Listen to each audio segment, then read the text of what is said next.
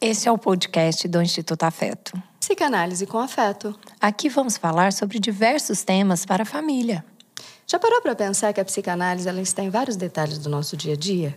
Como podemos usá-la para melhorar a qualidade das nossas relações, dos nossos vínculos? Eu, Georgia. Eu, Laura. Nós, Instituto Afeto. Conversaremos com você semanalmente sobre temas variados como maternidade, parentalidade, gestar, parir, criar os filhos, sobre vínculos e relações. Olha que coisa fantástica poder ter o Instituto Afeto na sua casa. Vem com a gente, vem escutar o que a gente tem para dizer.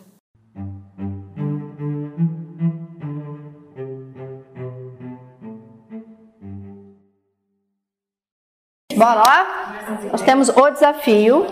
Hoje é o desafio não só da mulher do século XXI, mas o desafio da mulher falar tudo que tem que falar em, em poucos minutos. Palavras, em poucos minutos, né, Laura? Sejam todos muito bem-vindos ao Instituto Afeto. Eu sou Georgia Bueno. Eu sou Laura Drummond. E a gente veio aqui hoje, então, trazer o psicanálise com afeto, né, Laura? O que, que é isso? O encontro. Né? é, para a gente contextualizar, eu vou contar para vocês um pouquinho sobre esse projeto do psicanálise com afeto, de onde que ele surgiu, por que que ele surgiu. Nosso intuito foi alcançar o maior número de pessoas, mostrando o quanto a psicanálise ela está dentro do nosso dia a dia, né, Georgia? O quanto ela faz parte de tudo que a gente faz. Não é uma teoria, não é uma análise, algo que seja completamente dissociado do nosso dia a dia. Então nós abrimos um canal no YouTube, um canal no Spotify, aonde a gente fala sobre a psicanálise no dia a dia. Já falamos sobre temas como maternidade, gestar, criar filhos, fizemos análise de filmes, é, falamos sobre adolescência, série, séries, é, falamos sobre transtornos de personalidade, né? Inclusive a gente aceita sempre sugestão de vocês. Ah, eu gostaria de falar sobre determinado tema. Já vou antecipar que um próximo que nós vamos gravar vai falar sobre financeiro. Né? Sim! E tudo ligando dia a dia com a psicanálise. Falamos sobre infância, né, doutora Camila? Falamos sobre né, a mulher empresária, né? Nós estamos aqui justamente para falar por que o encontro, psicanálise com afeto o encontro. Porque, a gente estava com tanta saudade, tanta saudade de poder encontrar com as pessoas, estar presencialmente com as pessoas, sentir as pessoas próximas, né? Então, por isso que se tornou encontro. E se você tiver vontade de vir também participar com a gente do Psicanálise com o encontro, fala com a Vivi, liga aqui, tá? No Instituto Afeto e fala com a gente, já coloca seu nome aí na lista para o próximo, com a Fernanda, que vai estar tá falando aqui para a gente sobre como a gente deve, né, estar tá lidando com o nosso, nossa vida financeira e ensinando para os nossos filhos como lidar com a vida financeira, porque isso começa desde cedo, né, Laura? Isso. E essa proposta do encontro é que a gente se encontre uma vez por mês, né? Nesse ano de 2022. Encontro, gente, encontro. A gente precisa se encontrar. Tava faltando. Então, para a gente entrar nesse tema, eu vou convidar todas a se apresentarem, uma breve apresentação. Vou começar comigo, né? Estamos aqui falando sobre o feminino, eu vou dizer quem eu sou. Eu sou Laura, sou psicóloga, sou doula, sou mãe. Tento ser uma boa dona de casa, mas não está entre as minhas melhores qualidades. Sou esposa, sou filha, sou irmã, ex-atleta. É, eu e a Vivi ficamos até discutindo hoje se, se eu sou esportiva ou não, porque ex-atleta é certeza, eu não vivo mais disso, né? Mas gosto muito é, de esporte, sou é, uma das idealizadoras desse projeto lindo, que é o Instituto Afeto. E do Psicanálise com e Afeto. E do Psicanálise com Afeto. E eu acho que é isso. Capaz que deve ter um monte de outras questões que eu poderia me apresentar e não consigo me lembrar agora, né? Fala mais uma vez sobre o tema dessa, desse encontro. O tema desse encontro é falar sobre mulheres. Nós estamos no mês de março, que é o mês da mulher, isso é coisa de mulher. Vamos falar sobre os desafios de ser mulher no século 21. Olha, eu misturando século 21 com o ano de 2022. Faz parte. Faz parte. Faz parte. E eu sou Georgia, também sou, vou dizer, psicóloga, mãe, também dona de casa, eu acho que também não é o meu grande forte. Mas a gente tem... Nunca foi. Acredito que a gente tenha colocado a nossa energia né, em tantos lugares.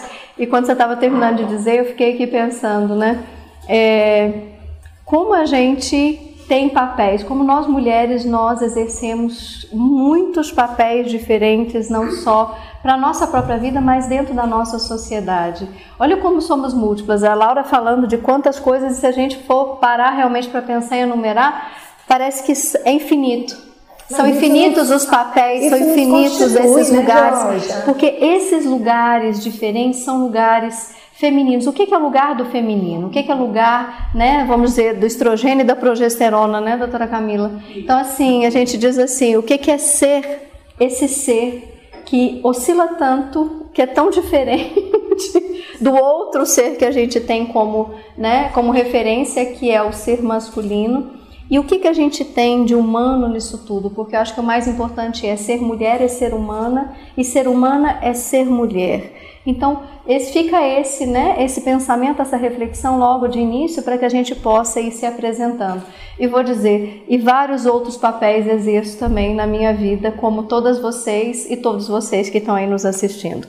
Dani, conta pra gente o que é ser mulher, então se apresenta, e o que é ser mulher para você. Bom, eu sou Daniela, é, sou uma mulher de 43, quase 44 anos. É, Anteriormente eu me apresentava como empresária, mãe, hoje eu sou mãe, mãe, mãe, empresária, é, dona de casa, aspirante a cozinheira, crossfiteira, lavo e passo roupa. Hoje eu tô, tô com vários afazeres novos e cheia de orgulho. Eu, assim como a Laura, gosto muito de esporte eu acho que a gente poderia se arriscar a falar que nós somos atletas. Não, sim. Masters. É. Atleta amadora. Atleta amadora. É isso aí. É, amiga, tia, irmã, filha e esposa. É, essa eu acho que resumidamente sou eu hoje. Bruna, conta pra gente um pouco quem é você como mulher então, boa noite a todos. Eu sou a Bruna Drummond, sou irmã da Laura. E quantos anos nós temos? Vocês têm de Instituto Afeto? Dois anos e meio. Eu tenho quase dois anos de Instituto Afeto e eu não poderia me apresentar de uma maneira diferente. Eu sou um girassol. E eu me tornei um girassol porque eu fui acolhida e abrigada aqui dentro. E eu vou ler para vocês. O girassol se volta para onde o sol estiver e o meu sol é o Instituto Afeto. Mesmo que esteja escondido atrás de uma nuvem, ele está sempre em busca de luz, de vitalidade, da força, da beleza. Saber captar o lado luminoso da vida significa aprendermos a valorizar tudo de bom que já recebemos e também sermos gratos por isso. Então eu sou a Bruna e eu sou grata ao Instituto Afeto. Amém. E somos gratas por você também estar aqui conosco, né, Laura? A gente sabe. Olha que lindo mim, que a gente recebeu. Comigo a vida inteira. A vida inteira. Eu já nasci pertencendo a essa vida. Você não pode dizer o mesmo. Já disse que ela é mais velha, tá, gente? Já contei que ela é mais velha.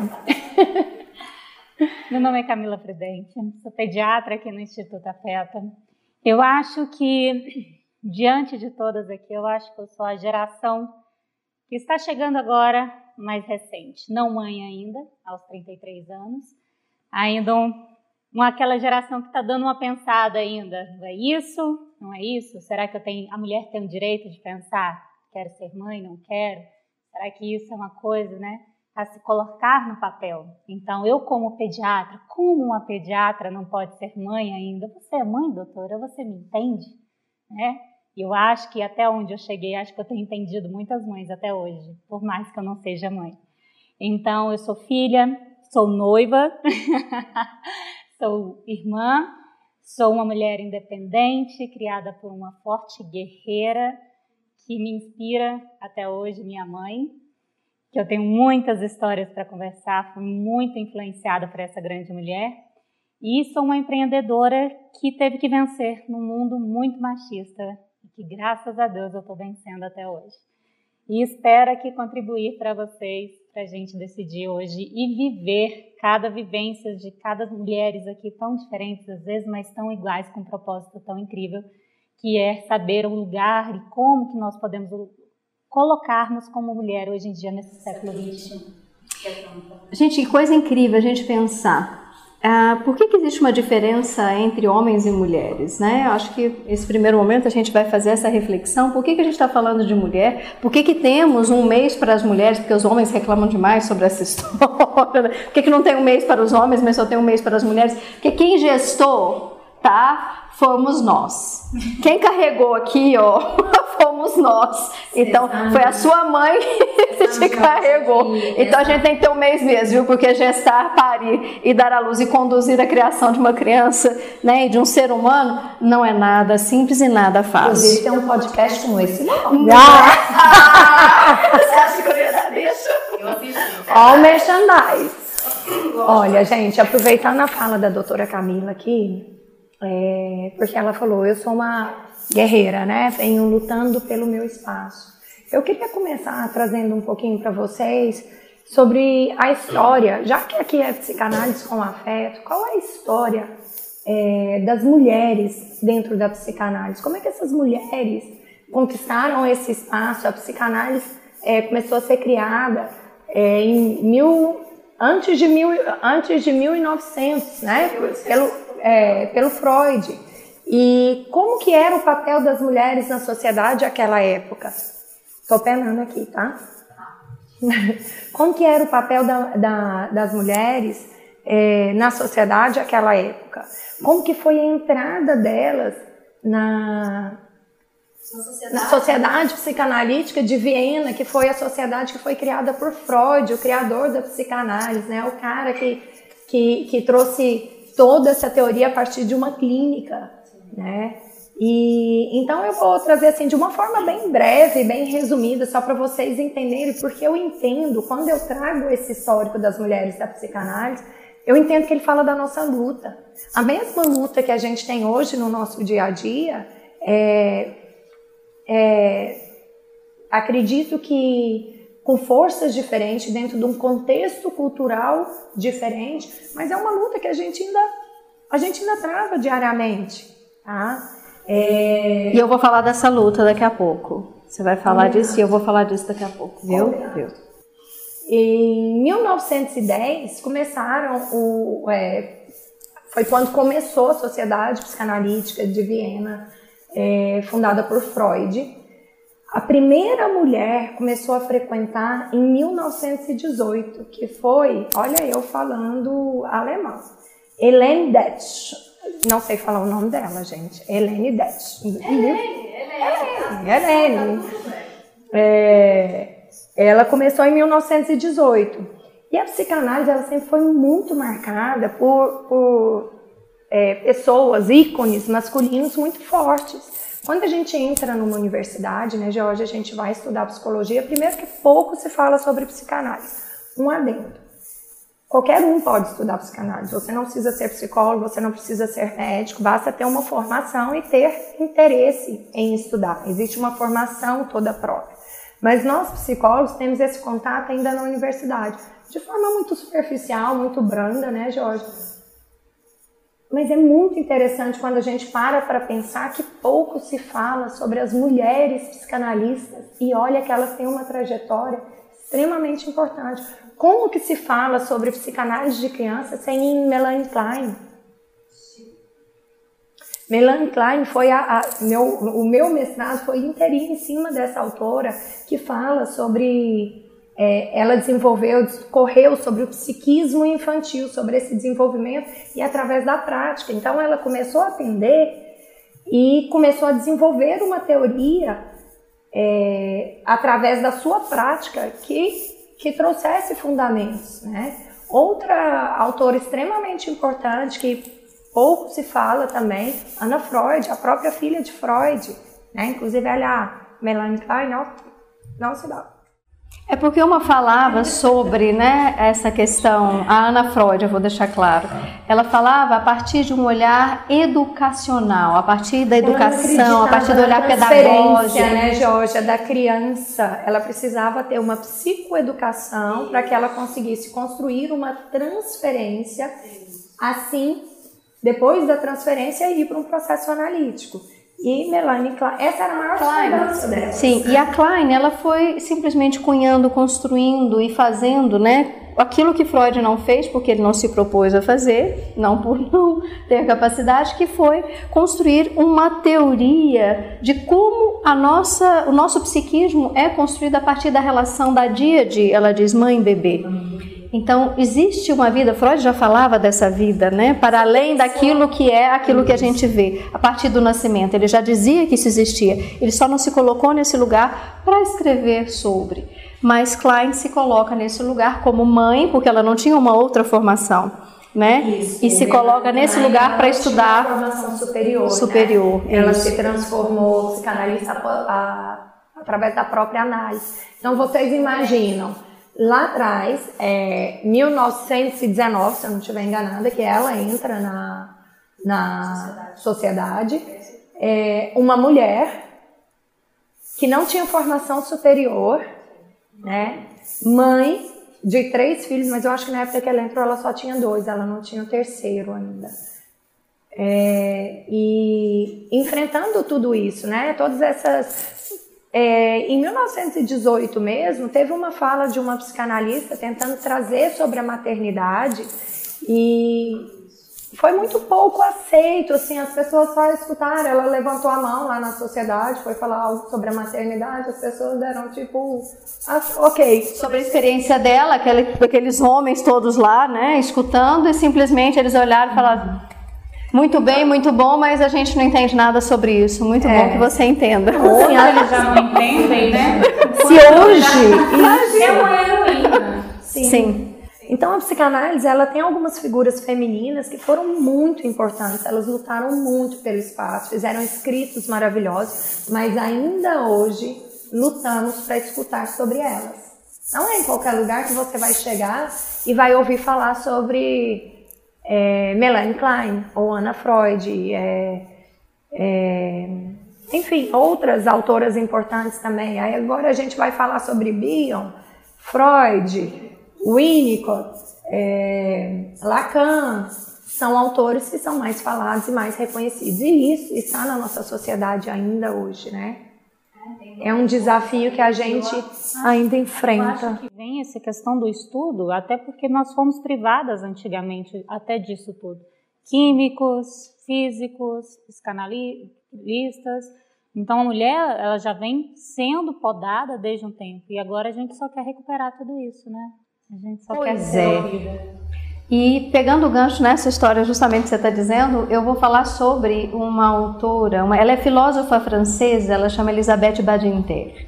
A Elisabeth Badinter, ela fala para gente sobre, é, ela fez um estudo sobre o mito do amor materno, porque eu acho que um dos grandes papéis que nós temos na vida enquanto mulher é esse papel da maternidade. Eu não estou dizendo que a gente necessariamente precise gestar e dar à luz, porque a mulher, só de ter, eu brinco, né, esses hormônios, eu disse estrogênio, a gente não materna só o que só aqui. Daqui. A gente materna o tempo todo aqui. E é um dos trabalhos que nós fazemos enquanto psicanalistas, né, clínicas, enquanto psicólogas clínicas, é gestar esses pacientes, é colocá-los dentro de nós, é dar à luz a eles e oferecer uma nova oportunidade para que eles possam, então, ter uma nova forma de existência. Aí na frente, Jorge, a gente vai trazer um pouquinho sobre essa posição, essa posição, essa figura feminina, figura masculina, que fala muito sobre isso, né? Esse, é, esse posicionamento nosso do, do gestar, do, do, feminino, do gestar, do, do masculino, os cortes, as, o, o, a, a, a, nossa, o corte, a castração, né? Mas olha que coisa interessante, se a gente parar para pensar, cada um tem a sua função. As coisas nessa vida e nesse mundo, eu digo a natureza para não entrar num, né, num processo, né, numa ideia religiosa, mas a gente pode dizer a natureza ela vem já com essa, com esse formato, com essa formatação. Existem papéis e existem papéis. Homens e mulheres são diferentes na sua constituição, na sua forma de existência. Mulheres têm útero, homens não têm útero. Por que, que as mulheres, né, têm estrogênio e progesterona e homens têm mais, né, lá testosterona. Por que, que esses hormônios? Por que, que eu falo de hormônio? Porque hormônio, gente, como dizer, é vida.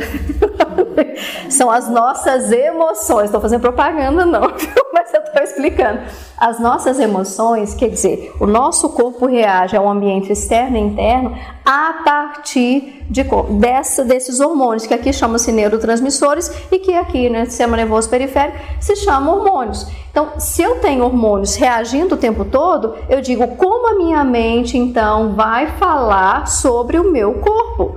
Então, eu estou o tempo todo, a minha mente, quando a gente fala sobre equilíbrio emocional, quando a gente fala sobre né, ter as nossas emoções de forma é, equilibrada. O que, que eu estou dizendo? Eu estou dizendo, eu consigo fazer leituras daquilo que o meu corpo capta e sente e reage de forma equilibrada. Eu não preciso reagir de formas catastróficas ou de formas né, desajustadas. Simplesmente isso, é uma coisa simples. Por isso que a gente precisa olhar para esses hormônios de uma forma muito especial. E a mente do homem e da mulher, justamente por conta dessas formas de reagir do corpo, são diferentes. São diferentes. Não tem como dizer que são iguais, são diferentes. Ou seja, cada um tem, trazendo para uma linguagem assim acessível a todos, cada um tem a sua função, né? Figura masculina, figura feminina e o mais importante. Nossa, mas aí traz Aí, é muita coisa, não é? Aí a gente já entra numa discussão. Eu adoro, a Georgia já olha no meu olhar. Eu vou só trazer, mas eu não vou aprofundar, porque as meninas vão falar um pouquinho. Sim. É, não necessariamente eu preciso ser mulher, anatomicamente dizendo, para que, eu, que eu tenha a posição feminina. Eu posso ter uma posição masculina e qual é o problema disso? E ainda assim, não ser, vou entrar nesse detalhe, e ainda assim não ser homossexual. Porque as pessoas confundem tudo isso. Nós estamos falando de posição, de, é, é para além da anatomia, é para além é, da, fisiologia. da fisiologia, é para além da questão do, do gênero. Você entende que a nossa mente, ela é. Foi longe. Foi longe. Foi nada, quase levantei desse né, Dani? Mas olha, é para a gente poder pensar que esses hormônios eles reagem. Porém, a nossa mente, quem vai nos ensinar a dar sentido e significado para tudo isso que esse corpinho aqui, ó, para essas reações químicas que acontecem aqui, quem é? A nossa mãe, igual tava falando, entendeu? não tem mãe, não tem como nascer sem, sem ter sido gestado, dado, né, parido e cuidado. Georgia, quando você fala isso, eu só lembro do livro que eu tenho em casa. É um livro que chama atenção pelo título. A culpa é da mãe. O livro, ele trata de uma forma super interessante esse tabu, essa, essa fala que existe, a culpa é da mãe, né? Que a gente traz muito o livro fala mais ou menos por aí, que não existe uma culpa, existe uma responsabilidade. Sim, afinal de contas, a gente está ali construindo isso, né? Juntamente com nós, com nossos filhos, estamos nos reconstruindo. Já dizia Esther na constelação da maternidade. Mas, isso vocês podem ver em outros podcasts que a gente já falou muito sobre isso. E a gente quer saber sobre mulheres né? aqui. Né? Sobre as mulheres. Você pode começar. Né? É, Dani. Fala, Dani, fala pra gente o que é ser mulher, essa mulher assim. Como Dani que foi essa construção maravilhosa, por sinal, que te levou a esse lugar que você é hoje? A Laura estava falando aí de, de ser uma mulher masculina, com a força, né? Que teoricamente pertence ao homem nessa nossa sociedade que a gente vem. E eu fui criada assim. Eu fui criada para ser o filho do meu pai. É como se fosse isso. Eu fui criada para ser forte, para ser independente, para ser capaz, para não ter vergonha, para trabalhar muito, para ser independente financeiramente, para não depender de jeito nenhum de nenhum homem. E assim eu cresci. E não foi fácil, porque é, eu tenho perereca, né, gente? Não sei se pode falar isso aqui no podcast, mas esse é meu jeito. É, senão não seria eu, tá? Eu sempre aviso que eu falo os palavrões, vou tentar me controlar. É, mas eu nasci mulher. É, eu não sou meiga, mas eu preciso disso, eu preciso de carinho, eu preciso de afeto, eu preciso. Não parece, eu já te disse, você é delicada. Você não se é. reconhece. Tem gente que, que fala isso pra mim. Eu Então, concordo. é, Eu também concordo. A gente que te É conhece sabe. essa máscara que você precisou, você tá contando aí. E é mas Você amorosa. é delicada. Tá vendo, gente? Eu sou delicada. Ah. Eu vou me apresentar assim, vou pôr delicada no meio, que isso vai. Cada um recebe E, e essa construção da minha personalidade, eu falo que é, é muito louca. É, eu fui criada assim, é, eu comecei a trabalhar muito cedo, mesmo vindo de uma família estruturada financeiramente, onde isso não seria tão necessário, mas meu pai sempre deixou claro que eu precisava, que a independência real, ela só existe se você fosse independente financeiramente. Então eu pus isso na minha cabeça, eu falava, eu preciso trabalhar, eu preciso conseguir, eu não vou depender de ninguém. E assim foi. Saí de casa cedo, hoje eu acho muito cedo, com 16 anos. Fui fazer faculdade fora. É, agora que minhas filhas estão quase chegando lá, eu estou querendo ver se eu postergo isso o máximo de tempo que eu puder. É, e sair de casa e me ver autônoma de verdade, tendo que me virar, tendo que resolver meus problemas, fez com que essa força viesse muito rápido. Eu, ao contrário do Sansão, eu fiquei forte quando eu cortei os meus cabelos. Isso é muito significativo para mim, para minha construção como pessoa, como mulher.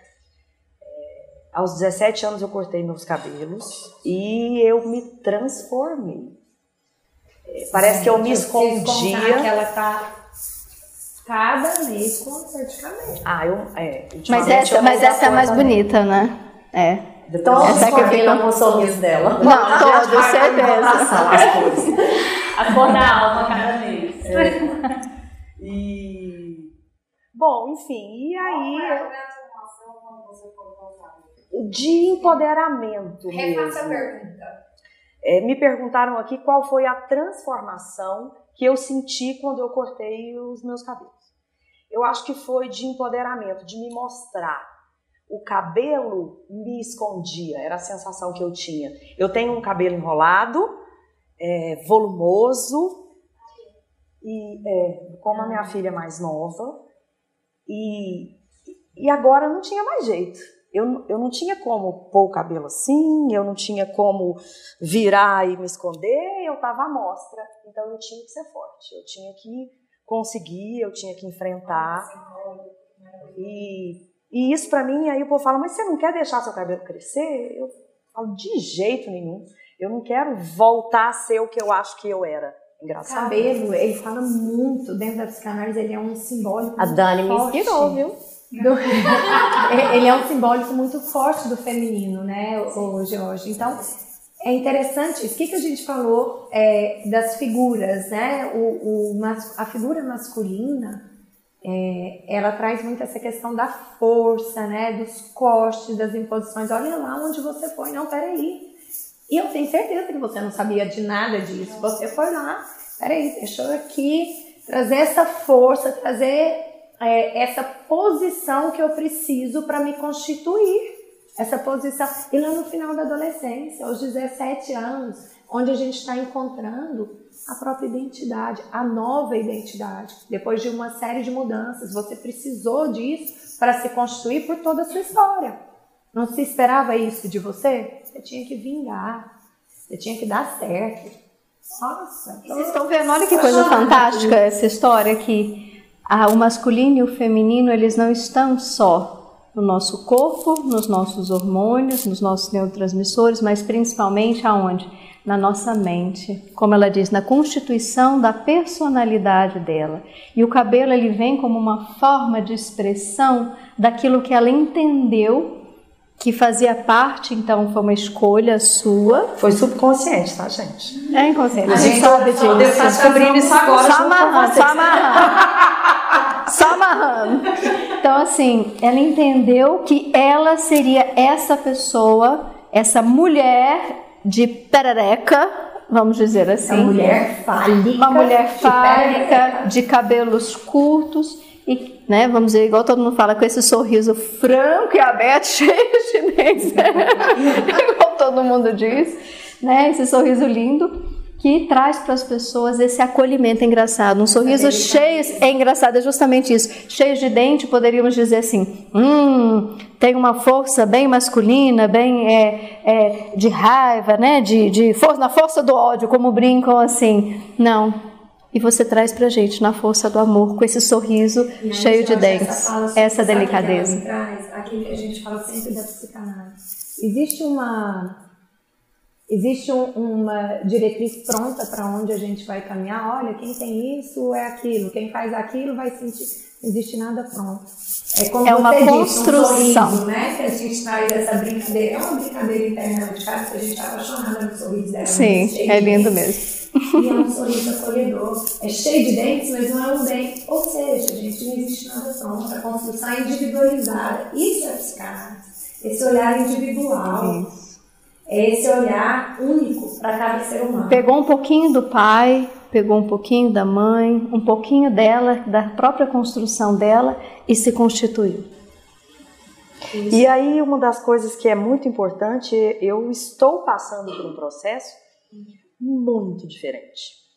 Eu vim crescendo, é, é, como a Laura disse, eu tinha que dar certo e eu dei certo no que teoricamente estava, é, eu estava querendo trilhar, que era ser uma empresária, que era ter é, sucesso na profissão. Eu sou empresária, tenho uma empresa de construção civil, é um ambiente muito masculino. Eu falo que durante 16 anos eu, eu geri a minha empresa é, dentro da obra, no escritório, então eu me travestia, ainda tem essa, é, dentro de obra, então eu me travestia de uma forma que não houvesse nenhum tipo de, de abuso mesmo, de olhar diferente. Os nossos funcionários e colaboradores sempre me, me respeitaram. Eu falo que nunca, em 16 anos, dentro da construção civil, eu percebi um olhar diferente que fosse. Então, quer dizer que o meu escudo estava bem montado ali, porque foram anos assim. E durante muito tempo eu quis ser isso. Eu quis ser uma empresária. É, Eu fui ter a minha primeira filha com 34 anos. Eu queria Estou ser mãe. Estou em É. tempo. Tá, tá super em tempo, Camila. Mas ao mesmo tempo eu falava, eu vou ser mãe e aí? E minha vida vai acabar? A minha vida, como se fosse apenas isso, né? E hoje eu desconstruí tudo isso que eu falei para vocês. Aos 42 anos, eu larguei a gestão da minha empresa e hoje eu sou praticamente full-time mãe. Por isso que eu falei, hoje eu me defino como mãe, mãe, mãe. É, eu deixo as meninas na escola, eu sinto saudade na hora de buscá-las até a hora do almoço. Então, E quando eu falo da uma experiência delicadeza, é uma mãe diferente. extremamente dedicada. É- Você sabe que eu me orgulho muito do, do seu papel, né? Que a Obrigada. gente já conversou sobre isso. E é tão importante essa construção desse, desse feminino também para você. Eu acho que esses dias a gente conversou É. sobre isso, né? Ai, eu não dei conta. Esses dias ela contou pra mim as músicas que ela canta no carro. Vou contar. Compartilha aí, rede nacional. Super delicada. Eu tô até coraçãozinho na live. Então, e é muito louco isso, porque aos 43 anos de idade eu me reinventei. Hoje eu não consigo imaginar. Eu lembro que eu tive a primeira filha e quando eu soube que eu ia ser mãe de uma outra menina, eu falava, Deus, mas eu não vou ser mais feminina que isso. Por quê? Por que, que você está me dando outra mulher? Me dá um moleque. E veio outra menina e eu falo que elas me ensinam todos os dias. E eu não. As meninas que me conhecem sabem que eh, seria impossível hoje para mim imaginar ser mãe de um menino. Então hoje a, a, minha definição é essa. Eu sou mãe da Maia e da Ayla, com muito orgulho, com muito amor. E essa é a mulher hoje que existe em mim, em princípio. Maravilhosa. Bruna, conta pra gente, e você? Sua é trajetória, sua constituição enquanto mulher. Muito intensa. A gente que conhece, né, Bruna? É, muito intensa. É... Ó, as interpretações agora é com você, tá? Tá, pode deixar. Ó, segura, Jesus, então. segura. Na verdade, a minha primeira formação, eu estudei fisioterapia. E na ocasião, eu me especializei em acupuntura e UTI, mas o que que eu... Até hoje, se me per... até hoje não, até um tempo atrás, se me perguntassem qual a sua formação, eu ia responder fisioterapeuta. E eu custei a compreender o porquê disso, Georgia. E aí eu entendi. Eu era uma pessoa egoísta e o curso me, me deu um olhar humano muito importante. Então eu me tornei uma pessoa humana. E aí eu consegui compreender que o meu ciclo com a fisioterapia se encerrou. E por isso ele se encerrou. E então eu fiz um outro curso. Aí eu fiz direito. E agora, depois de muitos anos, eu estou retornando, né? E, bom, sou irmã da Laura. A gente vem de uma empresa familiar que foi vendida recentemente, é um divisor de águas na nossa vida. Todos nós trabalhamos nessa empresa familiar. Trabalhei numa empresa por nove anos. Fiquei até o final. e foram quase 15 anos na empresa um desafio muito grande e muito aprendizado. Então ali entrei como estagiária do IEL a convite da Laura e ali caminhei, passei por diversos departamentos e no final dessa jornada eu lancei um projeto que chama Mulheres de Raça do Agro, que a Fabiola é minha parceira e hoje está virando um Instituto Mulheres de Raça do Agro. Só um parênteses, eu não sabia que eu tinha feito parte desse início, não. Você que me convidou para fazer estágio do IEL lá. eu ia fazer lembra, não? Eu lembro. Eu ia fazer estágio. Não, eu, eu, eu lembro que você convidou ela. Não, gente, eu adoro essas histórias de família. Isso. Eu. Estou orgulhosa da minha, do meu eu lá atrás. Tudo culpa sua. Tudo culpa sua. Tudo culpa sua. Responsabilidade. Tudo que é culpa sua. Responsabilidade. Perfeito, adorei. Nossa, Laura, eu lembro da gente ter conversado Nossa, sobre isso. super feliz agora. Inclusive. É sério, você falou, a gente contrata, a gente contrata pelo lugar, e vem fazer seu estágio aqui. Como é que você vai fazer estágio em outro lugar no escritório se tem aqui? Gente, quanta sabedoria. Ai, ai, Vamos. Eu gosto muito de falar da fisioterapia porque foi muito difícil compreender esse processo. Porque eu encerrei aquele ciclo e consegui caminhar. Ao contrário de todos vocês, eu escolhi ser mãe muito jovem. É, logo que eu me casei, eu vi um menininho andando na minha casa e resolvi engravidar. Então eu tô. Eu brinco muito nas minhas. eu brinco muito, mas não é brincadeira, né? Quando eu faço as minhas apresentações do agronegócio, que o meu maior projeto, eu brinco que é o projeto 5, 15, 20 que é a idade dos meus filhos. Então, eu tenho o Henrique de 5 anos, a Nicole de 15 e o Dimas de 20 Gente, anos. quando começa a passar uma etapa, ela volta e começa a etapa. É, é, passa a etapa e ela volta e começa a etapa. Não, hoje eu estou vivendo várias etapas. Você sempre viveu várias etapas. Mas eu não vou falar aqui, não. Não, a gente. Não, é. é. Você falou que eu ia falar, hein? Eu Não, vou mas falar, é porque não, que essa pesado. fala dela, assim, a perereca da Dani tá de boa. É, a perereca tá dando tá de boa, tô vivendo outra fase. Falaram até que eu já sou. Como é que fala? Hum. Faz parte do grupo de risco de vó? Eu não tô sabendo disso. né? Grupo de risco de voz. É, tem- eu tenho um filho de 20 anos, então faz parte do grupo de risco de falar. Meu Deus, quando a gente entra nesse grupo de risco, é- aí, é- aí começa, né? Interessante. Eu te amo. Mas foi muito importante, é, foi muito, muito delicado toda essa trajetória, compreender isso tudo, ter entrado na empresa familiar. No momento em que nós vendemos, eu tive certeza absoluta de que eu jamais teria forças para me desligar automaticamente desse negócio. E foi muito difícil. Então hoje eu vivo, hoje eu tô com a, a música, ando devagar porque já tive pressa. Então hoje eu sou a Bruna mãe e tá assim, tô construindo o instituto com a Fabíola e com as meninas. É, tem um projeto que eu vou lançar, não pode chorar. É um projeto Marias. Nós temos a Maria da Glória, nós temos a Maria Helena, então todas as ações sociais hoje elas vão chamar Projeto Marias. Marias realmente tem um significado muito bonito, né? É, gente? é assim, é. Então eu consegui dar nome, a parte religiosa, é, mas eu consegui dar nome a isso tudo, vai virar Projeto Marias. Era um sonho meu montar um instituto dentro da Agrocria e eu pensei, eu também posso ter isso fora da Agrocria. Então, não se chama mais Instituto Agrocria, chama Projeto Marias. Ah, não, não dou conta.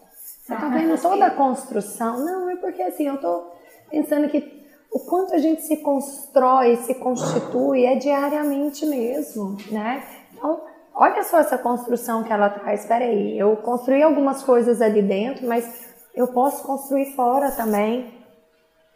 Eu posso ser alguém ali também, de um outro formato, talvez é, sem tanta pressa, né? Então, assim, comecei como mãe, já fui trabalhar com a Nicole pequena, já com. Então, o Dimas, o Dimas morria de vergonha na escola. Porque ele falava assim, mãe, mas. Todos os amigos perguntam o que você é. Eu falo, mas filho, eu sou, sou isso, eu sou aquilo, mas eu escolhi ser mãe, estou em casa com você. Mas não dá, mãe. E coitados, né? Viver uma mãe que trabalhou muito, cheguei ao momento de ter dois empregos, trabalhar na Agrocria, trabalhar em Anápolis, na, na, na transportadora que a gente tinha, fazer faculdade de noite. E por muitas vezes fui parar no hospital do coração com estresse, ansiedade. Então, assim, tá aqui hoje. Demorei a conhecer o Instituto da Fé. Mas eu conheci a Georgia antes, né, Georgia? Quando eu estava grávida da Nicole. Então, escola Verdade. de amor. Nossa, é mesmo. Verdade, ué. O pré-natal psicológico dela foi aonde? A gente. É, Nicole é de que ano? 2006. Começa não. Faz ô, muita pergunta, não é muito filho. A Nica é de 2006. 2006. Então, 2005, a gente estava fazendo, a gente estava gestando a Bruna. Nossa, e a Nicole. É, Vamos. verdade. Então, assim, por isso eu trouxe o girassol para vocês, porque acho que depois de todo esse processo de tantas profissões, de passar por um processo de uma empresa familiar, de me conhecer, então, assim, eu me sinto. O que, que eu aprendi? Que primeiro eu tenho que me fortalecer para cuidar da minha família, né? Aquela história de vocês da máscara de oxigênio. Mas depois você conta. então, assim, eu- hoje eu me sinto esse girassol que eu consegui aqui dentro aprender tanta coisa, pôr em prática para que eu consiga ser uma mãe. Eu falei, gente, agora eu vou alfabetizar meu filho, vou acompanhar minha filha adolescente prestando vestibular. O meu filho está no terceiro ano de medicina, meu marido entrou para residência agora.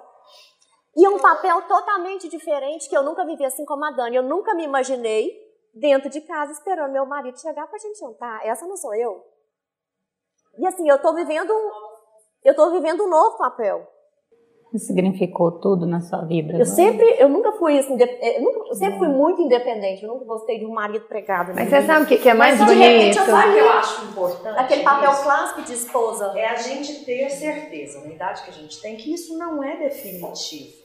E que não é E dependência. que isso, é, e que isso Isso é também escolha, não Dani. é dependência. Isso é escolha. Então a gente escolheu estar neste papel agora. É E escolha. a gente pode escolher novamente sair dele ou ficar nele para sempre. Isso é escolha, importante. isso que foi libertador pra mim. É eu escolher o que eu quero, é eu escolher dizer não e é eu escolher isso pra mim não é negociável. Você sabe uma coisa que eu gosto muito quando a gente E não fala é assim. eterno. É o momento. Quando a gente fala assim sobre as a, a mulher no século 21, muitas vezes a gente pensa nessa mulher fora, trabalhando fora, né? Se construindo nesse formato.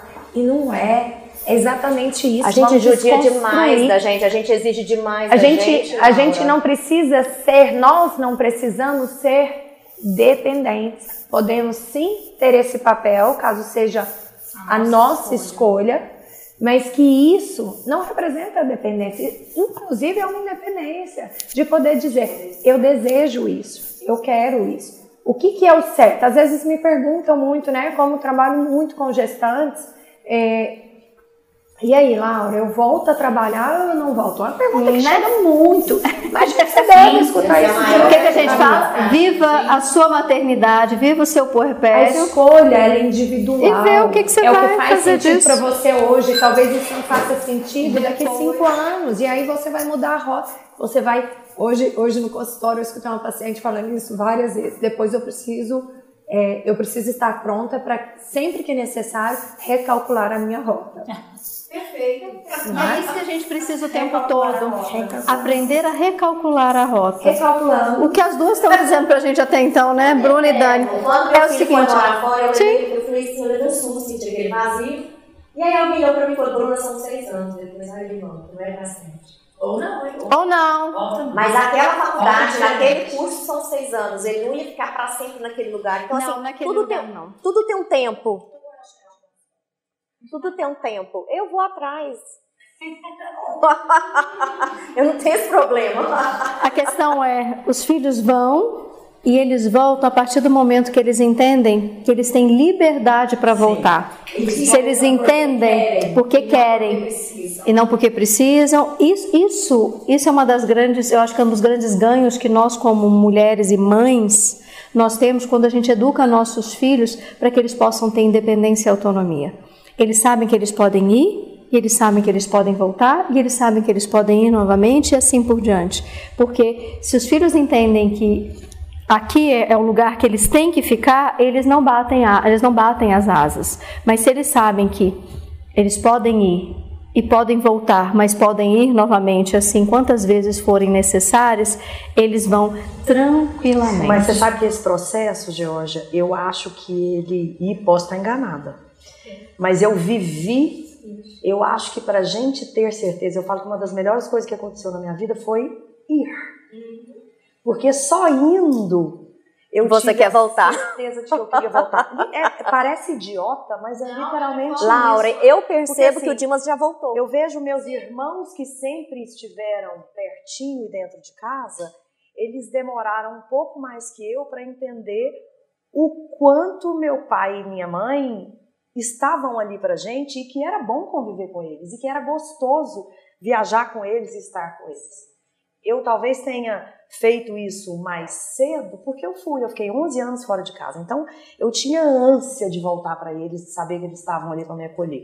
Então, essa possibilidade e, e- e essa coragem mesmo de deixar os filhos irem é fundamental para Georgia, o que, que eu tento hoje? Me preparar para minha segunda metade de vida. Hoje eu tô com 42.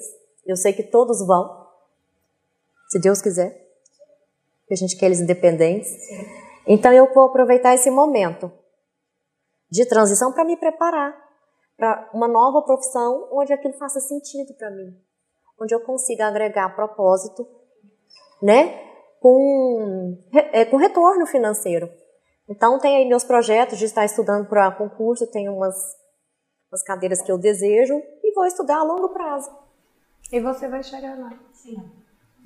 Quando a gente traça metas, a gente. O Instituto vai comigo. Vai. Camila, conta pra gente como é que você se construiu.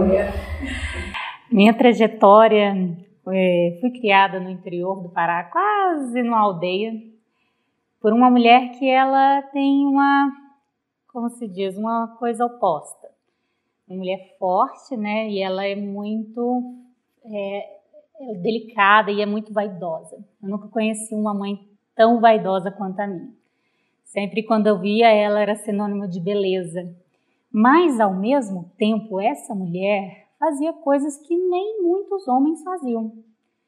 Pegava, construía ponte, ia para meio de pasto, tirava leite, capinava tudo, tudo que você pensar de um serviço braçal, minha mãe sempre fazia.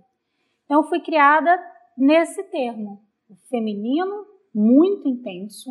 Eu tinha um feminino muito intenso. Ela, ela trabalhava em salões, né? Então minha mãe sempre foi uma mulher muito bonita, participou de concursos de beleza, mas era uma mulher que sempre falava assim: minha filha, você dá conta, você faz isso. Ah, mas não sei o que, dá seu jeito. Você dá conta, pega isso, pega aquilo, vamos ali. lembro minha mãe ir para fazenda construir ponte num curral para outra e, e Gente, não a delicadeza mais uma vez vindo não e junto com a fortaleza. né? muito e ela sempre falou você é independente mãe solo foi uma mãe cedo muito solo uma mãe que trabalhava fora de casa então assim sempre me mostrou muito essa força e sempre falou questão dos estudos sempre foi autodidata em questão de estudos não pôde estudar muito mas sempre aquela mulher invicta, aquele feminino, né? E sempre me mostrando isso. Saí cedo do Pará, vim pra, cedo para Goiânia para estudar. Então, foi aquela independência, ela falando, vai, vai estudar, vai ser forte, vai porque para ela tudo, ela sempre me falou, quem tem diploma tem tudo, né? Você pode acabar com tudo, pode queimar tudo, mas você tendo o estudo ali, você consegue se reerguer de onde você conseguir, pelo menos eu te dou essa segurança, é o que eu posso dar para você agora. Então, sempre eu vim com 13 anos, fazendo 14 anos para Goiânia. Vim morar com a prima, né? No meio da oitava série. Tá achando que eu saí cedo, hein? Olha as construções Né? individuais. Fica Estou 16. imaginando a Leonora saindo de casa nesse momento. melhor a gente não Não vamos pensar, so- não vamos pensar sobre o assunto, viu? Mas ela, ela, acho que minha mãe, ela foi criada dessa forma, né? Com os, como, como toda ela foi criada, ela passou. Eu já sabia meio que manipular um fogão, limpar uma casa, fazer alguma coisa ali, né? Então eu vim mais ou menos preparada. Sofri muito comendo arroz, capinuda, somos dois até aprender a cozinhar, mas não existia na minha cabeça o que eu não conseguisse fazer. Então eu vim num pensamento que eu não, não existia isso na minha cabeça de bloqueios. Minha mãe falava: se vira, você vai fazer isso e você vai dar conta. Não existia possibilidade de, minha filha, vai até ali, não, se vira, procura, acha, onde, como, você dá conta, você não tem como você não dar conta. Nunca existiu essa mentalidade nem de questão masculina. Ah, se tem uma madeira ali, você não tem essa força, mas ache uma solução, uma mecânica para tirar aquela madeira com a força que você não tem. Então, a minha mãe sempre foi isso. Procure estratégias, procure soluções. Então, para mim foi tranquilo, assim, entre aspas, teve algumas coisas psicológicas né, que a gente foi juntando. É, Se não fosse essa, eram outras. Pois é. a gente sempre traz alguma coisa junto. Entrei muito cedo para a faculdade, com 16 anos comecei a cursar medicina. Então fui mudando de novo lá para o estado do Tocantins, ia fazer 17 anos, então Ah, mas foi outra. mais perto da sua mãe. né? É, mas fui sozinha. Fiz a minha mudança, minha mãe sempre trabalhou muito, então era como ela podia é, fazer por nós ali naquele tempo. Né? Então ela tinha, ó, minha filha, eu tenho que trabalhar, você passou em medicina, eu tenho que sustentar isso, eu não tenho tempo, então vai lá, faz isso e estava tudo bem, estava tudo resolvido, porque era assim a nossa história. Não é porque ela não ia embrulhar minhas mudanças, ou que ela não ia levar certas coisas, que ela ia ser menos mãe, ou mais mãe, se ela ia me amar mais, ou me amar menos. Mas Porque foi o esse... amor não está envolvido no que a gente pode fazer, e sim na disponibilidade que a gente tem, que ela sempre existiu dentro de você. Isso, que lindo. então, eu fui construindo essa auto-independência, depois voltei e sempre eu acho que por não ver limites e não ver distinções nesse mundo feminino e masculino, porque minha mãe sempre lidou muito bem nesse mundo masculino, ela ficou viúva muito cedo, então ela era fazendeira, ela era dona de posto, morava no interior do interior do Pará, tirava sem terra de fazenda, ia lá, peitava índio, tribos indígenas. A, minha, a livro da minha mãe dá um, a, vida da minha mãe dá um livro. Então eu sempre me inspirei. Eu não via, tipo, é, essa separação de gênero. Então, até então eu falava assim, não, para mim não existe isso, para mim não tem isso. E eu fui cursando a medicina, fui evoluindo, formando, e onde eu fui passando, sempre foram gestores que eu percebia a condição masculina ali na, nos topos, né? Então, os meus gestores, meus chefes, todos eram masculinos. E, de certa forma, eu acho, por toda essa carga que eu trouxe, de não saber distinções, minha mãe sempre ser uma, uma, boa empresária, gerente de negócio, eu sempre comecei a lidar com essa voz, né?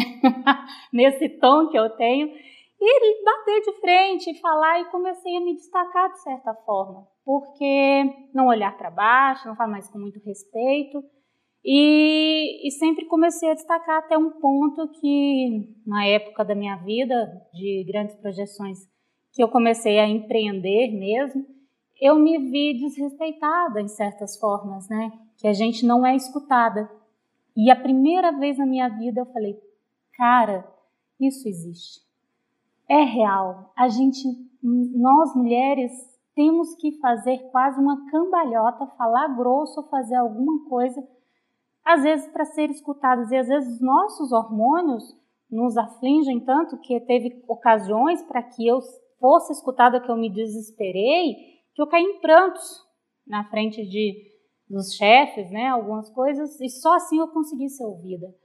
Então eu falava assim, como antes eu não percebia isso, a gente chega em um patamar que a gente vê essa discrepância que a mulher não consegue ser ouvida hoje em dia. E através disso, através de às vezes não ter aquele carinho, aquele cuidado, eu escolhi também a pediatria e o tal do empoderar as minhas mães. Que eu tanto faço pelas minhas mães, eu sou consultora de amamentação também, faço pediatria integrativa. Eu quero dar um poder para a mulher, e hoje eu estava falando até com a Laura sobre não é igualdade, é equidade. Equidade. Equidade. É, não tem como sermos iguais Isso. aos homens. Mas pelo Sendo menos consideradas nas nossas diferenças. Isso. Empoderar aquela mãe no seu maternar, né? Qual a minha obrigação hoje? Eu vejo como uma meta da minha vida, uma meta que eu vou conseguir sim. Empoderar essas mulheres no seu lar, empoderar essas mulheres para saber fazer as divisões, é, fazer com que seja menos árduo esse trabalho, que ela seja menos apontada. Então, a gente empoderando essas mulheres, fazendo as divisões de trabalho, dando informação à família inteira. Meu consultório está ali, cabe 15 pessoas. Eu falo, traga, dessa van de família aqui, que eu quero a família inteira, para aquela mãe ali não sofrer sozinha, só com informação sozinha.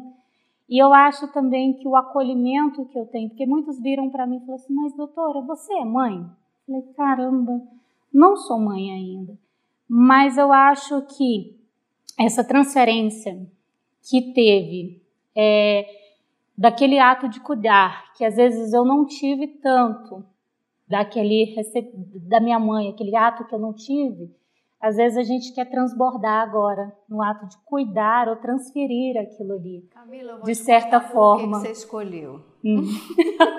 a, a, psicanalista, a, psicanalista que está aqui, só esperando. Já me avisa. Costuradinho na cabeça aqui. Pode. A sua escolha, ela tem a ver justamente com todo esse cuidado, com a forma de repetir. Você quer repetir, ensinar para essas mães tudo o que você aprendeu com a sua.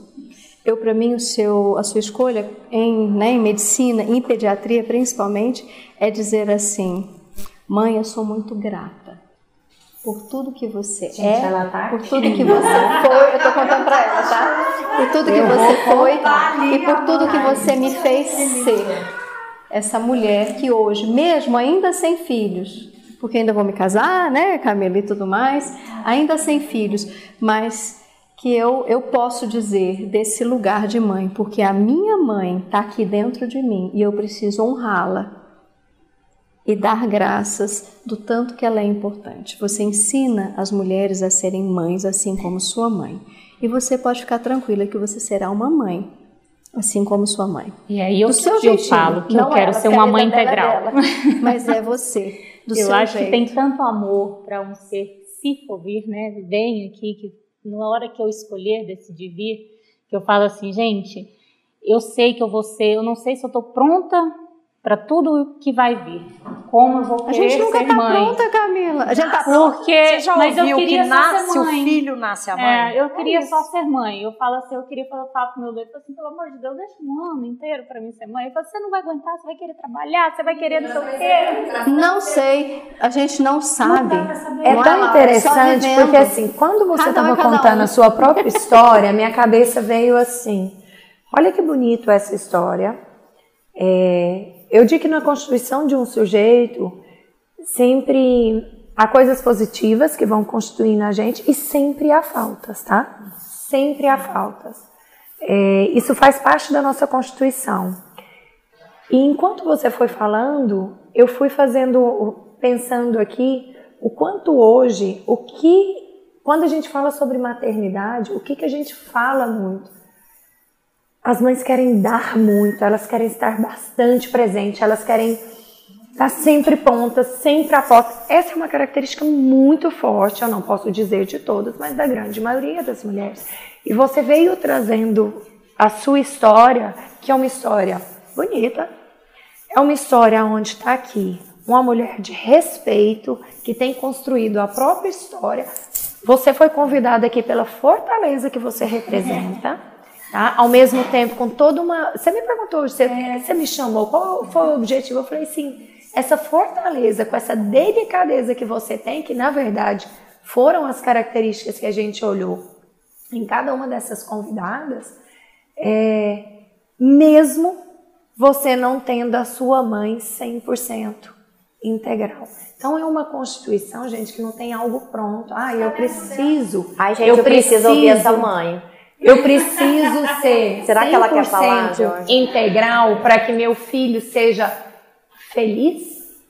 Eu, eu vou trazer essas questões. Não, são é. suficientemente boas, a gente já falou. Não, mas é o que ela poderia fazer, a gente já teve uma terapia. Ou o que ela poderia fazer de melhor e foi o melhor. Ela foi suficientemente boa. Ela fez o melhor que ela poderia fazer de melhor na condição que ela foi Não. Olha para você. E assim, Pergunta para os seus pacientes. A dignidade. De como eles gostam de você. A gente vê o depoimento dos seus pacientes. É, mas assim, pela visão. Por isso. É, é essa visão. As pessoas acham que a mãe tem que ser aquela que leva a comida, que leva não sei o quê. E tipo assim, aquela mãe matriarcal de casa e tudo. Minha mãe foi uma mãe empresária que, que deu a educação, que deu a cobrança, que deu tudo. Não foi uma mãe aquela de casa. Mas. Olha como a gente é ambivalente. Mas é tão engraçado isso você falar, porque a gente olha para você e você cuida do seu ambiente, é. você cuida do seu espaço, você cuida dos espaços até internos. Apesar, né, vamos dizer, você mexe dos espaços. Você Olha, cuida dos espaços cuida, de todos. Cuida dos você espaços cuida. de todos que estão à sua volta. Gente, quando a gente você combinou de fazer esse evento aqui, Camila já começou mesmo. Aí mandou uma mensagem. Vamos fazer não sei o quê? Vamos colocar não sei o quê? Olha, vou pedir isso, vou fazer aquilo era uma convidada. Ela, na verdade, o que ela precisava era só vir. Linda, maravilhosa. E ela fez toda essa parte dessa construção. Sim. Então ela cuida, você tem isso. E é tão interessante que existe uma ambivalência, né? Eu sei que não é necessário estar integral, aí eu não, e aí você traz, eu quero estar integral. E eu não sei se eu dou conta. E aí traz toda essa história. Então, o que a gente tem é o suficiente. E eu quero ler aquele livro, A Culpa E a gente diz, culpa não existe, tá, gente? A gente super desmistifica essa história. Não é culpa. Lógico é, que a gente pode é se sentir assim. É porque traz. a forma que a gente tem, né, na hora de enxergar a vida. Muitas vezes a gente tem uma forma ainda muito dicotomizada de enxergar a realidade. Então a gente entende que ou a gente, né, bem esquizoidada, explitada, ou a gente tem, ou a gente tem uma visão, ou é boa ou é ruim, ou é certa ou é errada, e não é bem por aí. Não. A nossa visão, ou eu sou culpada ou eu estou certa. Não. Para mim só foi o certo. Você está entendendo? O que é, o que é possível? É, existe um equilíbrio entre aquilo que a gente consegue, aquilo que a gente é, aquilo que foi inscrito na gente, aquilo que existe na nossa história que a gente dá conta de fazer naquele momento. Naquele momento, como diz a Dani, ela teve um momento, como diz a Bruna, é um momento, é o seu momento, é o momento de cada um. O próximo momento, a gente não sabe como vai ser. Não é assim? A gente constrói o próximo momento vivendo esse. E ele pode mudar. E ainda vou contar uma coisa. É Nossa, que, que vontade tem... que me deu de entrar aqui e falar sobre Melanie Klein até. Calma, não calma, vou. Calma. Não a gente vou. não vai entrar nisso. Mas eu vou citar uma, uma amiga minha que ela é, é advogada que ela diz assim: a gente cura da juventude. Porque aqui a gente está aqui, né? Nos 40, 30, 40, somos mulheres aí, né? nessa, nessa idade. E ela fala assim para mim: Você já curou da juventude? Eu falei para ela: Não, ainda não passei pela menopausa, ainda vou chegar lá. A gente cura da juventude, porque a partir do momento que aqui a gente está nessa idade, vou falar da próxima idade. Ela diz assim: Olha, eu posso escolher, depois que esses hormônios eles dão uma baixada, eles dão uma cessada e a gente consegue enxergar a vida, se enxergar de uma outra maneira de uma outra forma, que é muito interessante. Eu posso escolher com quem eu quero ficar, aonde eu quero estar e como eu quero estar.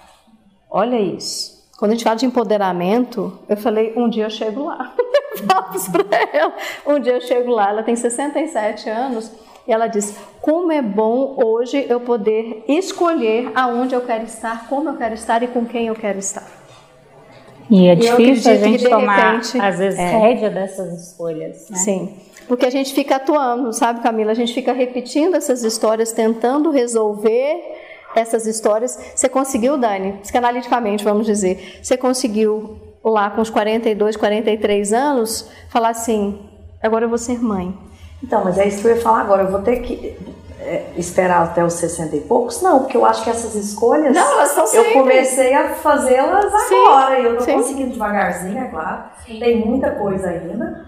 Mas ainda não entrei na menopausa. A hora que as meninas saírem de casa, a hora que você passar, você entende que os hormônios foram embora, mudarem, você entende? As coisas Sim. vão ficando diferentes. A hora que os filhos vão saindo, né? E vão, vão vindo outros, vão vindo netos, vão vindo outras questões. Os filhos vão chegando, você está entendendo? Acho, eu acho que essa é grande virada de chave é esse é. olhar para si. Sim. Né? E entender. Quando você vai fazer isso? E entender. Quando a gente abaixa a demanda, viu? É isso, é por isso que ela fala. E a gente, a gente não precisa baixar demanda. a demanda só lá na frente. Talvez esse seja o momento que Sim. ela conseguiu. Não, ela conseguiu é. É porque ela fala isso, é porque ela tem 67 e ela pergunta assim, sempre pergunta isso para mim assim: e você? A sua demanda já foi?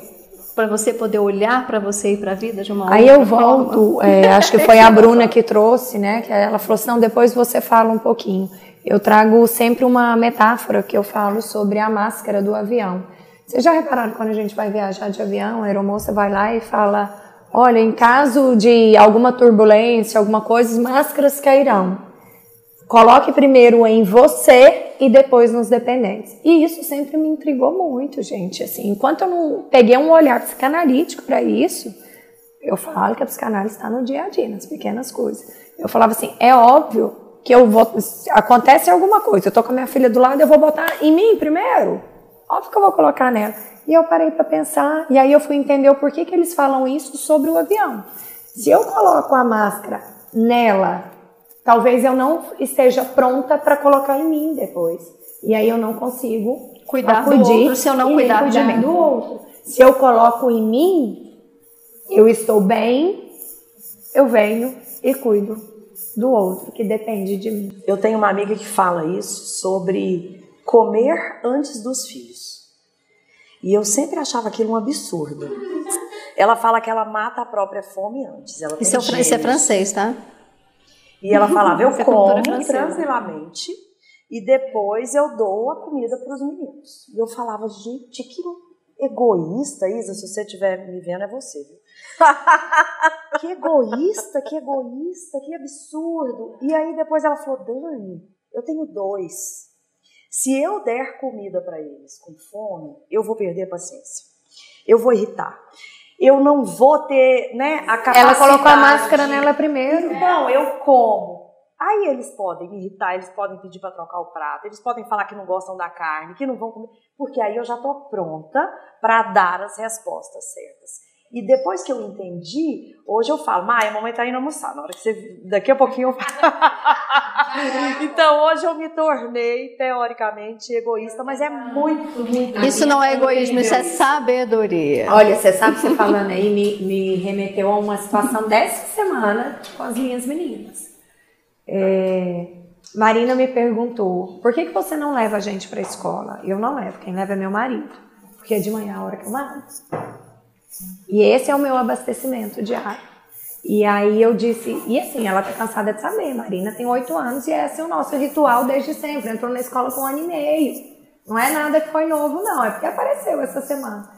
E eu falei, você sabe muito bem o quanto o esporte, o quanto fazer um exercício para mim é importante. É assim, é fonte de energia. Às vezes é melhor até que comer. E se eu fizer, se eu levar vocês, eu não tenho esse tempo para mim. E aí eu me torno insuportável no fim do dia, não é? É, mamãe. Então vai, vai, vai malhar, papai leva a gente. Mentira, que essa semana eu acabei fazendo. Eu senti que ela estava numa necessidade, eu acabei levando ela. Mas aí, nesse dia que a gente estava conversando, que, que eu estava levando, eu fiz isso. Foi segunda-feira, não olhei segunda-feira. Estava insuportável, né, Jorge? É dia nosso de reunião. Né? Jorge que colheu os frutos. E, e, e nesse dia eu aproveitei e conversei com elas. Né? E mostrei para elas. Que com um olharzinho assim, ó. E eu lá, loucamente surtada. Aí ela pegou e falou. É, e aí, nesse caminho, eu expliquei mais uma vez para elas essa necessidade. É a mesma coisa, é a máscara, é a comida, né? É o meu tempo, é o meu momento para que eu tenha outros momentos. Sanidade mental, a gente diz assim, tá? Ok, tá. E o seguinte, ótimo, tá vendo? Ah. Gente, então pra gente ir encerrando, porque nosso tempo, né, tá no fim se quem quer Eu quero só uma coisa, antes, é, pode ser primeiro participação, alguém quer fazer alguma consideração pra gente poder... Deixa eu te falar uma coisa. Eu te conheço. Agora que eu tô você sem máscara. Então, Lembro de nessa, você. nesse momento, nessa fase, uma hora aí, vocês falam do cuidado, né? Sim. Que a gente, mulher, cuida do marido, da casa, do trabalho. E quando é que a gente é cuidada? Quando? Me ficou essa pergunta. Porque, né, eu me casei também com, com 23 anos, né, tô casada até hoje, tive três filhos e sempre parei de trabalhar, cuidei da casa do marido, tô cuidando, tô cuidando, tô cuidando. Eu, agora eu parei pra pensar, como que eu vou ser cuidar? Posso contar uma coisa? Deveriam cuidar, né? A grande sabedoria que eu entendi até então na vida, vou dizer, até então, nos meus 45 anos, não é muita coisa, mas, né, que eu tenho aprendido nesses 20 anos, eu vou dizer, de formado em psicologia, de consultório, é que a grande sabedoria é a gente tem que aprender a fluir. Não é essa questão de dar e receber. A gente não tem que estar aqui. Lembra que eu falei da dicotomia? A gente não tem que ficar presa e parada no certo e no errado, no bom e no ruim. A gente nem no dar, não tem que ficar parada nesse nesse dois. A gente tem que deixar fluir. Porque quem cuida da gente é a gente. Quem cuida da gente é aquilo que a gente acredita que cuida da gente. Entende? Mas eu acrescentaria, assim, é, desculpa interromper, mas, por exemplo, eu sou uma pessoa de muitos amigos. É, e eu acho que os cuidados, é, a gente talvez não receba obrigatoriamente um cuidado do marido, do jeito que a gente às vezes espera. É. E aí, e se o Fred estiver me ouvindo, ele vai falar: como assim? Eu cuido dela. E, e, e, sim, ele cuida da forma que ele pode. Ele cuida muito de mim, do jeito dele. E a gente, nós mulheres, a gente sempre espera um outro tipo de cuidado. É, isso eu não espero dele, ou não espero, mas eu recebo esse cuidado do meu pai, por exemplo, até hoje, uma forma masculina que me cuida. O meu pai, como eu conheço o pai de vocês, ele cuida muito de vocês. Eu recebo esse cuidado das minhas amigas, então eu acho que a gente tem que entender que esse cuidado, ele vem de pequenas coisas tão importantes no dia a dia, que se a gente esperar de uma pessoa obrigatoriamente, a gente não vai receber. Assim, eu, eu falei de forma, só um pouquinho, Laura, eu falei de forma assim, e quem não tem um pai que cuida, quem não tem os amigos que cuidam, a gente busca onde? Eu vou falar em Deus esse que seja, aí cada um na sua crença, cada um na sua religião, sem ser né, de forma específica, mas cada um da sua maneira busca o colo daquilo que acredita. Eu aprendi a pedir mesmo. Eu, eu peço, eu falo, estou doente, falo, olha, esses dias eu estava doente, liguei para minha mãe, liguei para minha irmã, falei, ah, estou morrendo. Ou seja, ela levei o soco do Mike Tyson aqui, mas foi só um siso. Quero um sorvete, o que vocês puderem, está aqui, quero colo. Mas eu. É. A mãe, a mãe, gente, a mãe, a mãe. Estão falando tanto de mim. Minha maravilhosa. É, você se deixa ser cuidada? Pronto, gente, eu tô aqui dentro Isso falar. é. E a mãe perguntou se a gente, a gente cuida muito, acostuma-se a, a cuidar tanto que você não espera que alguém cuide, aí você fica esperando. E às vezes você não se deixa ser cuidado. Porque às vezes o cuidado que você tem para me dar não é aquilo que eu estou esperando, mas é o cuidado que você tem para me dar. Aí você fica esperando. Será que alguém vai cuidar de mim? Ninguém vai, né? Do jeito que você É, quer, não vai. não, é justamente sabe? isso. Do jeito que a gente quer, nunca vai. Sabe, Nunca eu vai. É a gente que sabe como a Aí, gente se gosta de você ser não cuidado. Se colocar no lugar agora, socorro, Eu peço. Também tem isso. Eu tenho um. Aí você não viu, eu tô pronta para cuidar, para cuidar, para cuidar. Mas eu, quero, eu quero receber também, né? Mas só que às vezes as pessoas que acostumaram com se cuidando acham que você não necessita, né? E você precisa de um afeto, de um cuidado, um carinho. Eu peço vezes, mesmo. Chegar aqui, um, né? É uma parada assim de incentivo. Você está sendo cuidado, mas você, às vezes você tem mais do que aquilo. Mas você tem que se deixar. Sabe que quando você faz essa pergunta, me vem na cabeça várias direções, né? vários questionamentos que talvez eu- eu faria. E é engraçado porque cada uma foi trazendo um deles. Um é: você se permite ser cuidada? Né? Que espaço é esse que é dado? Porque às vezes a gente quer, mas a gente também não abre essa porta para ser cuidado, porque a gente pensa, não, mas eu que tenho que fazer eu. Então, assim, eu, eu parto sempre do pressuposto que a gente tem que olhar para a gente para achar respostas para as questões do mundo. Não adianta a gente querer apontar, mas, sei lá, meu filho ele ainda não tem esse olhar assim de cuidar. Não, peraí. Volta a olhar para você. Você dá esse espaço de ser cuidado. É, aí, mais uma, mais uma visão eu acho que a gente tem que refletir, né? Deixar de, de, às vezes, ir no automático e passar a refletir. O que eu estou esperando é o que passa por dentro de mim e eu espero algo de alguém. Que a pessoa tem para oferecer, o que ela tem para oferecer e passa dentro da própria história. Então, eu quero ser cuidada pela minha irmã. O que ela tem para me oferecer? Não é Ela tem que isso. pedir. Só que Eu eu, vou dizer uma coisa, psicanalítica, eu vou ter que fazer. Adianta. Eu vou ter que fazer a interpretação psicanalítica dessa história, porque o que a gente quer do outro é uma repetição. A questão é justamente essa. Sempre é uma repetição, você entende? É uma repetição. E o que o outro não tem para me dar não é a minha repetição. A repetição É a repetição dele. Então, o nosso, a repetição fala assim das relações, tá? Essas relações primárias. Então, a gente busca no outro o que o outro não tem para oferecer, porque ele está falando da história dele e eu da minha. Por isso que eu falei, a gente busca em outro lugar esse equilíbrio. Vocês estão entendendo? Porque esse, na nossa crença, nos dá. Algo que perpassa pelo nosso desejo.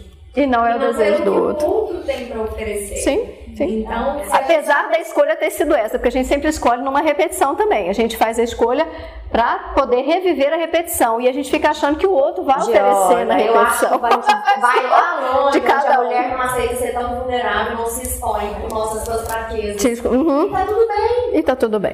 Que é o que a Camila tá falando. mostrar fraquezas, tem necessidade, falar vai longe, tá tudo bem. Mas eu tô Eu, eu tenho, graças a Deus, eu acho que eu fui abençoada que eu tenho hoje, porque ele faz mais do que é esperado. Tipo assim, eu Amém, tu merece. Ou porque você não tem expectativa do que ele vai fazer. Amor, eu sou a mulher que mais tem expectativa no mundo. Mas pode ser também. O, seu, o que você falou também pode ser uma Eu possibilidade. como Pode ser. Quando vai, vai envelhecendo, Pode ser uma possibilidade. profissionalmente, a gente para de ter expectativas em reconhecimento, ter expectativas em crescimento, em financeiro, para que você realmente possa receber, inclusive, orientação da psicanálise. Não é? Então, quando você não, não, não deposita grandes expectativas, assoberbado, porque nós somos criados para ter isso, né? Né? Mas quando você não deposita isso, você recebe.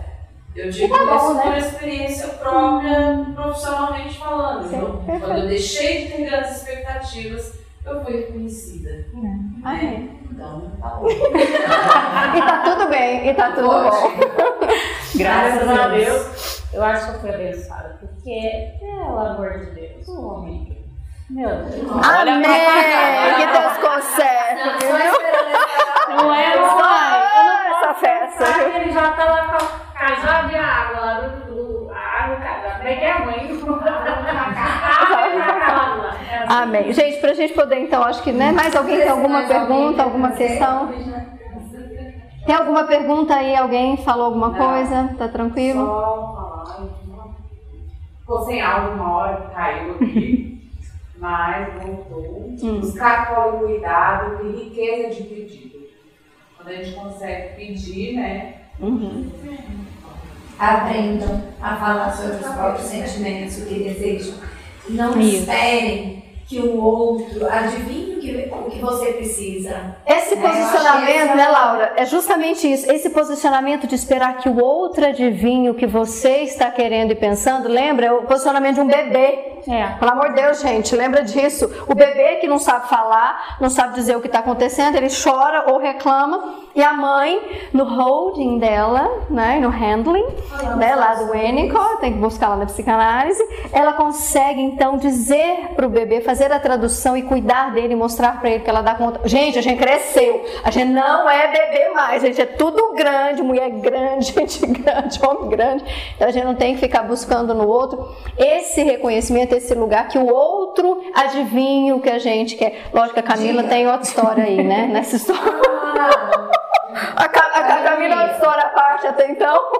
Mas é isso, né? A gente tem que dizer, é a gente tem que aprender. Por que que a gente ensina lá na infância, né? A gente tem falado tanto sobre nomear os sentimentos, Sim. dizer o que você quer. Eu muito isso com a minha filha mais nova. Minha filha, eu não sei o que você quer. Me fala. Me fala, eu preciso que você me fale. Eu tô entendendo que você está sofrendo. Por quê? O que você espera? Né? E a gente tem que ensinar desde lá. Gente, não teve isso, porque isso não é uma história, não foi uma história construída, isso foi algo que foi estudado, descoberto depois. Sim. Né? Aprender a dar e receber, né, Laura? É algo que a gente aprende durante a nossa vida numa dia de chamada mãe bebê, numa dia de chamada né, filho, pai, pai filho, e assim por diante com avós, tios e pessoas, professores e pessoas da nossa colegas. A gente aprende a dar e receber. E mais tarde na vida a gente entende que a gente não precisa do outro necessariamente, porque a gente não tem uma dependência, a gente convive com os outros, a gente Mulheres vive com as pessoas mulheres independentes e com autonomia. É isso que importa na nossa vida, a gente conseguir adquirir essa independência e autonomia, até afetivamente falando. A gente vive bem e compartilha o nosso viver bem com o outro. O outro está do nosso lado para que a gente possa viver bem com ele e não depender dele, que são os relacionamentos que a gente reconhece como Georgia. relacionamentos abusivos. Aí eu vou trazer bem rapidinho. Vai lá. Meu marido fala que tá tentando me acompanhar, que eu tô falando demais, o que, que eu penso, o que, que eu sinto, que ele não me conhecia. Todo dia, falou assim, eu tô dormindo todo dia com uma mulher diferente. Todo dia eu acordo com uma mulher nova do meu lado. Que chique! Eu- né? Então ele disse que Acho também está tentando acompanhar essa transformação e verbalizar também o que ele pensa e o que ele espera. E tem sido muito rico isso. Ah, mãe, que lindo. De não só esperar, né? Mas de fazer, de ouvir, de falar, de trocar essas informações. Olha que lindo, estão aprendendo a trocar, a flocar, é floquinhos transparência, né? quentinhos. E aí você fica livre de rótulos. Sim. A gente poder ser a gente diante do outro. Entende, gente? A gente poder ter limites. independência e autonomia, a gente poder ser a gente sem medo de que o outro vá julgar, sem medo que o outro vá pensar, falar. A gente poder trocar, ser, simplesmente ser, existir. Esse é o mais legal. Para a gente poder encerrar, né? Desafios, vamos dizer, de ser uma mulher nesse século para você. Gratificação. Gratificações, vamos lá, bora, vai. Eu, eu falo que o Papai do Céu me fez certinho, assim. Certeza. Quantas vezes eu nascer, todas elas eu quero ser mulher. Eu acho que eu nasci pro desafio. Diferente do que a Camila falou, é, eu, nos 43 anos que eu vivi, eu nunca senti, ainda tenho tempo, porque eu vou viver muito ainda, Amém. mas eu nunca senti isso, assim, de diminuírem ou de me questionarem ou de invalidarem alguma coisa por eu ser mulher. Eu não sei se é porque eu sou uma mulher muito. Eu não tenho essa entonação É. maravilhosa da Camila, que eu vejo ela falar. Mas eu sou meio, né, porra louca, assim, para falar e para fazer. Então, as pessoas normalmente têm um receio de retrucar comigo. Então, eu tô, eu tô passando e tá indo. E eu tenho muito orgulho de ser mulher, tenho muito orgulho de ser mãe. Eu acho que o desafio hoje é criar duas mulheres assim como você e que consigam ser o que elas quiserem, fazer o que elas quiserem, né? experimentar e conseguir fazer isso com leveza e com alegria. É um ah, desafio. Muito. Bruna. Falei demais. Desafios e aí, né? E gratificações de ser mulher. Achei linda essa história sua com seu marido. É bacana. Bacana esse resgate. Eu, eu, eu, posso dizer, esse resgate que vocês estão fazendo. É bacana. Eu posso falar. Voamos. É bacana. Eu sou muito grata por ser mulher. Eu já vim conversando com, isso, com a Laura no carro. Nunca percebi que existia diferença de mulher e homem. Né? Nós somos criadas assim. Vai. Se você quiser, é isso aí, tá valendo com princípios. Não, você não pode isso. De repente, de repente, eu, no meio do agronegócio, eu percebi que existia isso no mundo. E aí eu fui perceber, fui olhar e tentar conhecer um pouco dessa história da mulher no mundo e fui ver o quanto existe uma história de diferenças. E falei, gente, como eu fui criada numa bolha, né? Não sei. Uma bolha ou num mundo. Enfim, não sei. Eu diria mais do que uma bolha, na verdade, é com possibilidade de escolhas onde foi imposto que você, não. por ser desse sexo, deveria ser assim, assim, assim. Eu fui criada, é. eu fui criada livre. Essa é a mulher, e a gente pode dizer, essa é a mulher do século XXI, e não a mulher do século, vamos dizer, passado, a qual era obrigada a exercer papéis diferentes. Não é uma bolha, simplesmente é um novo lugar, é o um novo lugar dessa mulher do século XXI. Você pode escolher qual lugar você está. Qual lugar você e é interessante, porque eu já estive foi em vários assim. lugares. Sim.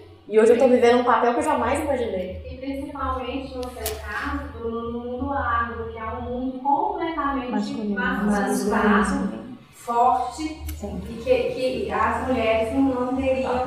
O que eu, perce é, né? que eu percebi, Alessandra, no mundo agro, foi que para conquistar meu espaço eu precisava só de uma coisa: de conhecimento. Então, isso independe de gênero, isso. né? Isso não depende de gênero, eu levo muito isso para as mulheres que eu convivo, que eu falo agronegócio, é o conhecimento. Não é o empoderamento, não é uma bandeira. A gente conquista, e aí nós temos a Fabiola aqui, que é uma grande mestre, doutora em tudo que ela faz, e ela chegou lá com conhecimento, não foi com bandeira. Essa é a diferença. Ou seja, você sabe que dizer aqui? Não é necessário travar uma luta. A gente pode fazer isso a partir de um outro ponto não precisamos lutar, não precisamos de guerra. Precisamos simplesmente de estar, falar. Caminhar juntos, Laura. É caminhar juntos. É aí o que a gente prega muito no agronegócio é a, é a família. Não existe o homem que está liderando uma propriedade, é a família que está junto com uma propriedade rural. Cada um tem seu papel, cada um tem o seu espaço. E a família cresce junto com uma empresa. Né, Camila? E aí, Camila, é você?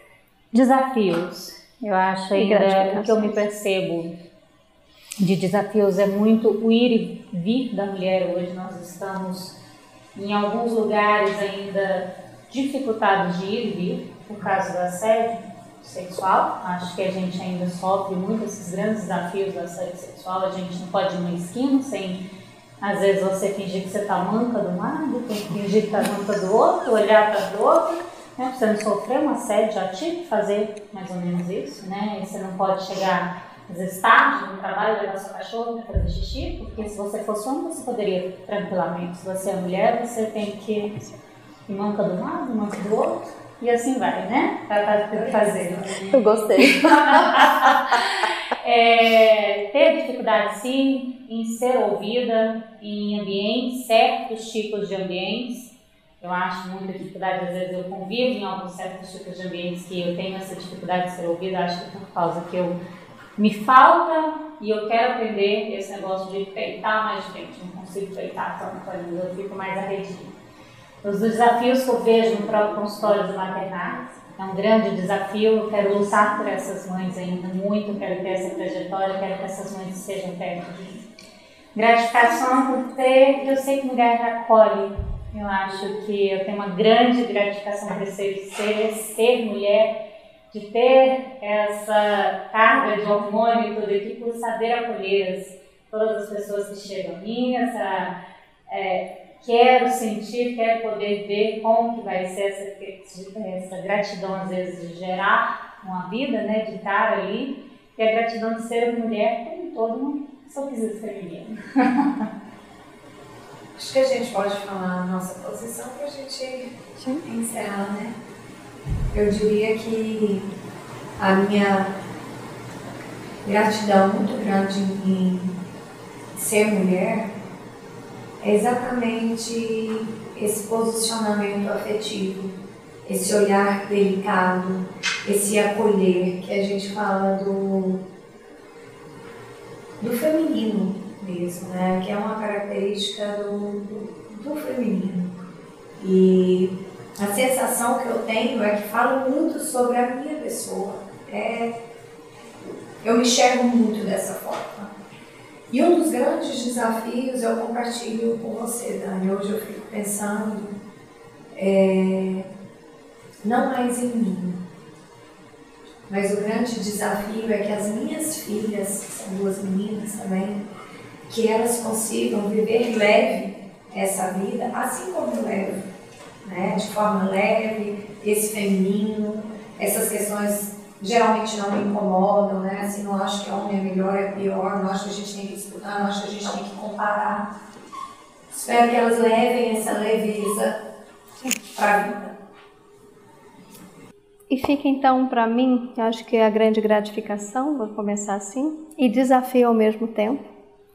Eu acredito que esse processo desde sempre, de maternar, não só uma criança no útero, mas no útero da mente. A gente aprender a ser materna. Eu acho que esse é um desafio nosso, feminino.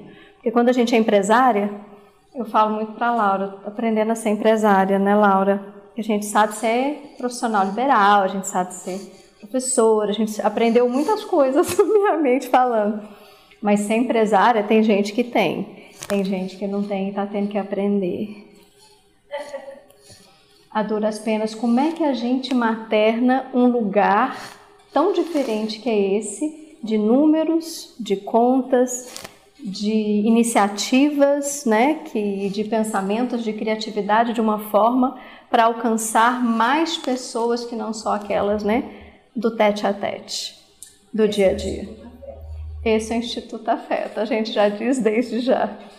E eu acredito que esses são tanto, tanto de gratificação, porque é, ser mulher me coloca nesse lugar de maternar de uma forma mais fácil do que para o homem, como eu digo, pelos hormônios. Ele pode também? Pode. Tudo é uma questão de aprendizagem. Mas esse maternar, eu acredito que ele seja mais fácil para a gente, por a gente ter esse espaço, ter esse funcionamento dentro da gente. Ficou mais fácil voltar para esse papel. Ficou mais fácil voltar para a família. Vai ser mais fácil Ser, e é mais fácil para você ser essa mãe de todos os seus pacientes, todas essas mãezinhas, né, de todos nós, por conta desse, dessa forma que a gente tem de ser mulher. Ser mulher é uma dádiva. Ser homem é ser humano, né? Ser mulher, eu digo, é ser humano, mas é uma dádiva. É assim que eu vejo dentro do meu coração, dentro da minha crença, dentro da forma que eu tenho de existir. Esse afeto que nos afeta e que nos faz ser psicanálise com afeto. O encontro aqui com vocês.